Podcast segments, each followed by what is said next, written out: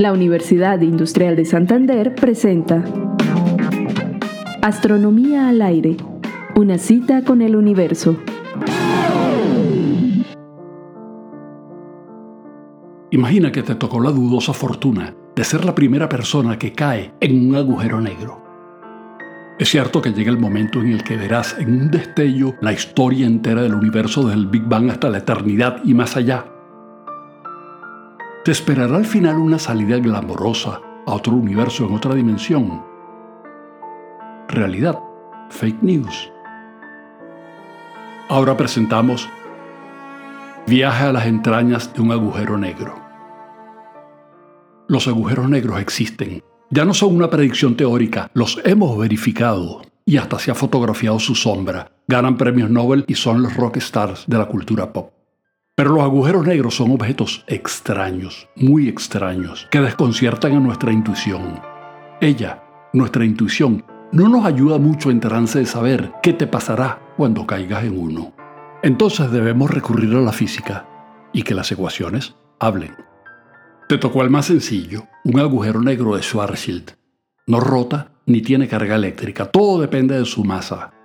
Sientes el vértigo de la caída libre a medida que te deslizas por una geodésica del espacio-tiempo curvo de Schwarzschild. Así hablan los físicos. Aún en tu zona de confort le mandas WhatsApps a tu equipo, que permanece en el cohete a una distancia prudencial. Tú escribes a intervalos regulares, sin embargo, a medida que estás más cerca del agujero, ellos van recibiendo tus mensajes a intervalos cada vez mayores. Es un efecto de la curvatura del espacio-tiempo. El ritmo del tiempo es menor donde la gravedad es mayor. Conocemos ese efecto. Hay que tomarlo en cuenta para que el GPS funcione. Tienes la suerte de caer en un agujero negro supermasivo, con una masa cientos de millones de veces la masa de nuestro Sol. Si la masa del agujero negro fuese pequeña, digamos, de unas 8 masas solares, la diferencia de la aceleración gravitacional entre tus pies y tu cabeza te destrozaría, aún lejos de la frontera del agujero. En cambio, en los de gran masa como en el que estás cayendo, estas fuerzas de marea son insignificantes, aún en la frontera. Las ondas de tu celular son recibidas por tu equipo cada vez con menor energía mientras más cerca estés del borde, porque la radiación tiene que vencer la atracción del agujero. De modo que tu imagen recibida por ellos se va atenuando y llega un momento en el que no reciben nada más de ti. Desapareciste. Y visto por ellos, el tiempo mismo se detiene en ese punto. Es que has llegado al horizonte de los eventos, la frontera fatídica que una vez transgredida ya no hay vuelta atrás.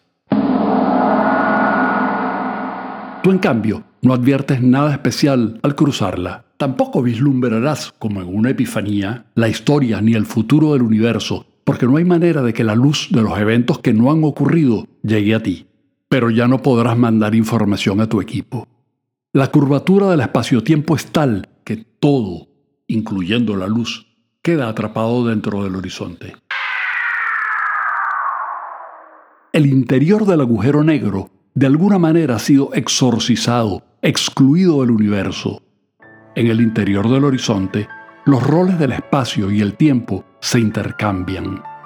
Si nosotros en el exterior no podemos viajar hacia el pasado, tú no podrás regresar al horizonte que acabas de traspasar. Con la misma inevitabilidad con la que nosotros vamos hacia el futuro, tú vas en caída libre al centro, tu inexorable futuro, y a él llegarás en tu vertiginosa caída libre en un tiempo finito. Y ahora sí, las fuerzas de marea te harán trizas al estar cerca del centro, donde te espera la temible singularidad. Y luego, luego, luego no sabemos. Es la única respuesta honesta. No sabemos.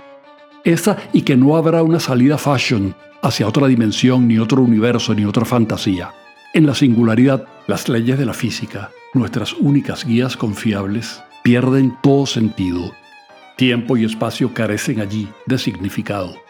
Y es que en la singularidad las cantidades relevantes se hacen infinitas y por eso la teoría pierde toda capacidad predictiva. La física actual no nos brinda ninguna respuesta. Tal vez tú logres averiguar algo de la singularidad, pero a nadie le importará a nosotros no, porque ya no pueden mandarnos información, ni a ti tampoco, porque ya no existes.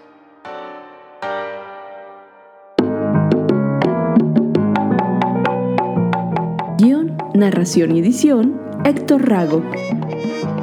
Twitter, arroba astro.